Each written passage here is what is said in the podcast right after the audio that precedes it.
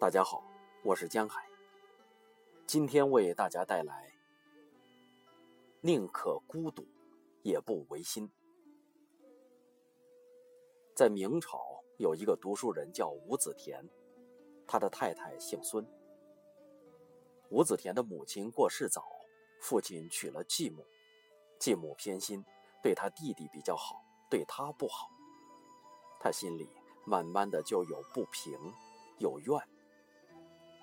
后来他娶妻了，继母对他太太也不是很好，他就不平，想要去找继母理论，都是太太把他劝下来。后来他的父亲去世了，父亲留下的有地有银两，结果继母把最差的田给他，自己跟弟弟留好的田地，还把不少钱都私吞了。吴子田真的受不了了。要去找继母，又被太太拦下来。学传统文化，首先要学吃亏，不只是跟别人要学吃亏，最亲的人也要学吃亏。而且我们要了解，该是我们的，跑都跑不掉，哪是争能争得过来的呢？越争，福报越折损。请问大家看过哪一个家庭为了争财产闹上法院，最后家族越来越兴旺的？没有啊。朱子治家格言就说：“伦常乖喘，冲突了，利剑消亡，很快整个家就败掉了。”所以，这个太太有见识，不简单。妻贤夫祸少，妻子贤德，帮丈夫转掉很多的劫难。结果很快，继母生的儿子染上赌博，把钱全部败光，母子几乎沦为乞丐了。假如你是吴子田，这时候你会怎么办？苍天有眼，你们也有今天。对自己的兄弟跟继母讲这种话，不是很不符合伦常吗？这个时候，太太很懂人情事理，赶紧劝先生去把母亲弟弟接回来。做不做得到？尽弃前嫌，不然怎么消得家庭内的嫌隙？对方任何的过失，绝不放在心上。只要放在心上。借题发挥，那可能就不能共住了。接回来一起吃年夜饭，然后还帮助弟弟戒赌，最后感动了继母跟弟弟，这个家就和乐了。而太太生了三个儿子，都考上进士，该是他们家的福报，怎么会跑得掉呢？一个家族里面出一个进士就不得了，他生三个。三个都是进士，你看他的福报。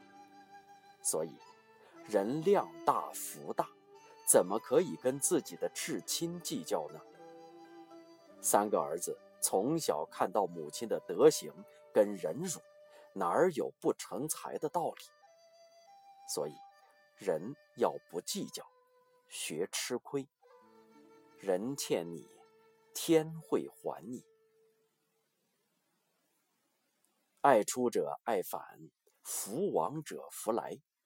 且看芸芸众生，很多的失意和烦扰，不都是在苛求得到时萌生的吗？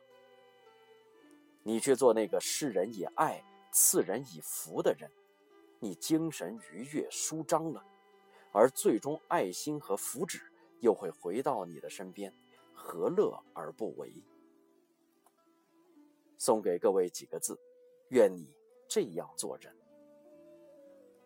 我选择厚道，不是因为我笨拙，因为我明白，厚德能载物，助人能快乐。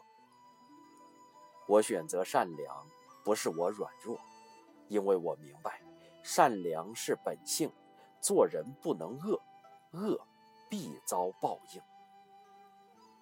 我选择忍让。不是我退缩，因为我明白，忍一忍风平浪静，让一让，天高海阔。我选择宽容，不是我怯懦，因为我明白，宽容是美德，美德没有错。我选择糊涂，不是我真的糊涂，面对误解、委屈和不公正，只是不愿计较，从而大度应对。难得糊涂，笑看世态。我选择真诚。我有话就直说，因为我明白，违心奉承是应对，忠言逆耳是负责。我选择饶恕，不是我没有原则，因为我明白，得饶人时且饶人，不能把事情做绝了。我重情义，不是我太执着，因为我总是想着与朋友们相处的美好时光。割舍不了那份难得的缘分和情谊，不应该掩饰内心的情感。我明白，欺骗没有好下场，背叛没有好结果。